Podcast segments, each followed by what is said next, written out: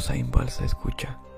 Somos una empresa innovadora y de prestigio con la experiencia en la práctica de avalúos. Inbalsa Escucha, conoce y aprende.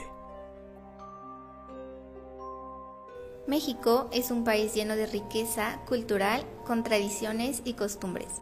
Entre ellas están las leyendas. Me refiero a esos mitos o acontecimientos que fueron convirtiéndose en historias.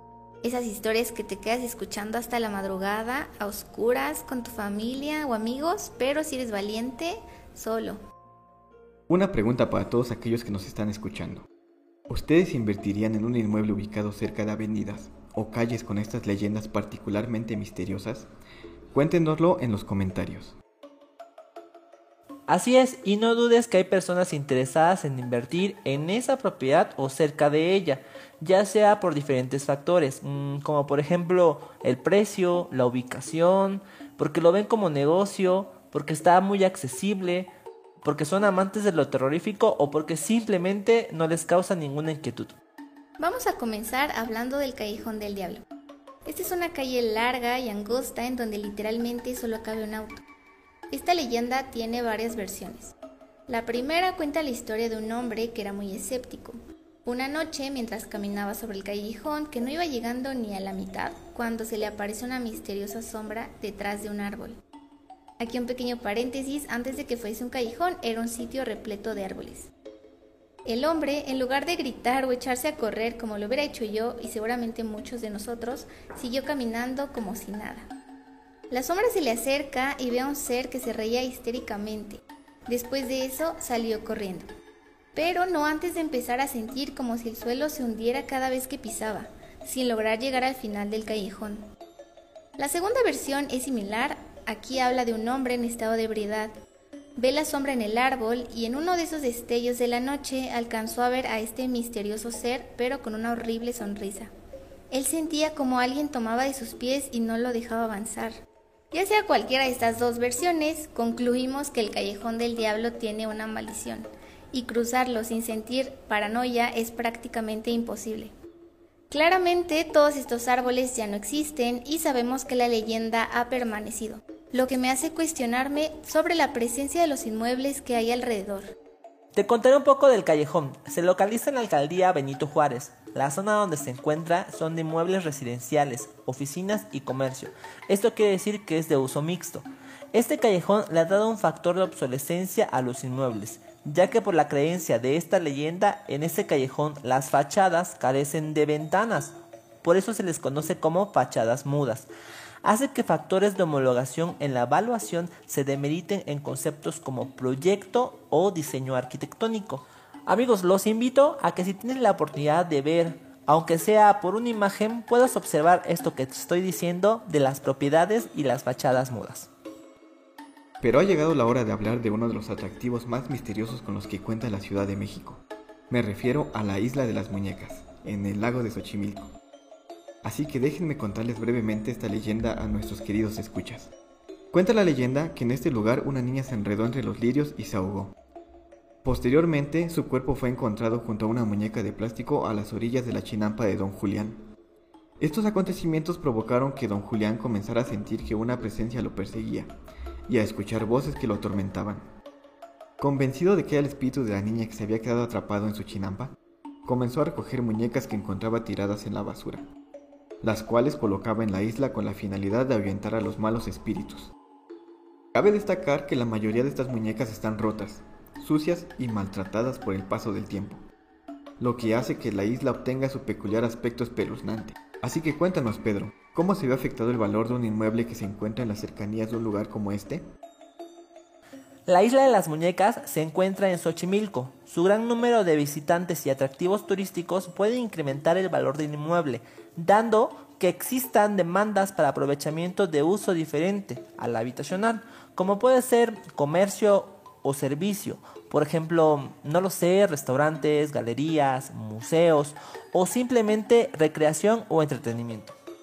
Pero dejando a un lado las calles y atractivos turísticos, ahora imaginemos vivir en una casa embrujada. Ciertamente los propietarios de estas viviendas lo ven más como un negocio. ¿Qué te parece si ahora damos algunos ejemplos? Ha llegado el momento de hablar de la Casa Negra. Esta peculiar construcción que data de la época del porfiriato se encuentra ubicada en la avenida Álvaro Obregón 191, de la colonia Roma. La historia de esta casa comienza en la década de los 30, ya que por esas fechas la capital mexicana se encontraba bajo una epidemia de tifoidea. Debido a la gran cantidad de enfermos, los hospitales se encontraban llenos. Esto llevó a tener que improvisar pequeñas clínicas. Y adivina a qué casa le tocó ser una de estas clínicas. Déjame adivinar. ¿La Casa Negra? Exacto, la Casa Negra. Para el año de 1935, y con los casos de tifoidea en aumento, las personas comenzaban a creer que todo era obra de entidades demoníacas, por lo que decidieron prenderle fuego a la casa con los pacientes y personal médico aún dentro de ella, sellando así el trágico destino de la casa para siempre. Pasada la tragedia, los dueños remodelaron la casa y se la vendieron a la familia Mondragón, quienes la habitaron tan solo un mes, ya que fallecieron misteriosamente dentro de ella. Actualmente, la Casa Negra es propiedad del gobierno y permanece en estado de abandono.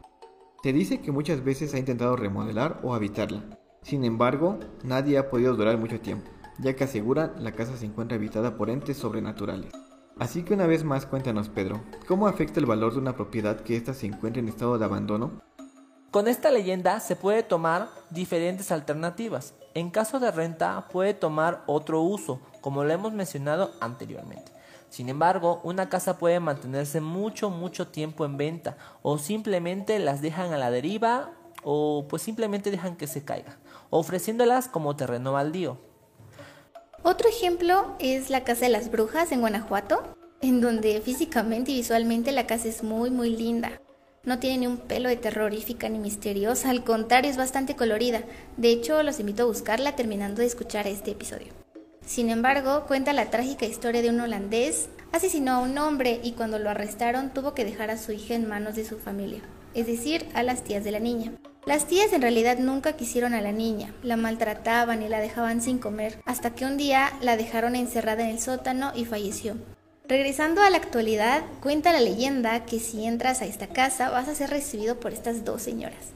Una de ellas se te va a quedar viendo fijamente, mientras que la otra te va a ofrecer a tomar una copa de vino enfrente de la chimenea. Si aceptas, será tu última noche. La Casa de las Brujas es un lugar referente para los turistas del estado de Guanajuato. Su ingreso está prohibido, sobre todo porque ahora pertenece a un hotel, en donde solo pocos pueden entrar, mientras que los demás les tocará ver al fantasma de la niña jugar afuera. Ciertamente la forma en la que los dueños del hotel adquirieron esta propiedad se me hace bastante interesante. Viéndolo en otro lado de la moneda, los propietarios del hotel fueron visionarios o astutos y vieron más allá de un simple mortal. ¿Por qué les digo esto? Porque ellos vieron algo como negocio. Al tener una historia tan trágica, deben de darle una vista magnífica que atraiga a propios y extraños no solo a la vista, sino a los huéspedes o turistas que simplemente van a tomarse las fotos. Así es, este inmueble mantiene un buen valor porque aún teniendo una historia, su plusvalía equilibra esta leyenda. Ahora ya sabes qué lugares visitar si buscas iniciar tu patrimonio o simplemente una experiencia que te ponga los pelos de punta. Gracias por escucharnos en este episodio especial de Halloween. Dale like, compártelo y síguenos en todas nuestras redes sociales para que no te pierdas de ninguna otra cápsula. Recuerda que si quieres conocer el valor de tu inmueble, Invalsa es tu mejor elección en Avalúos.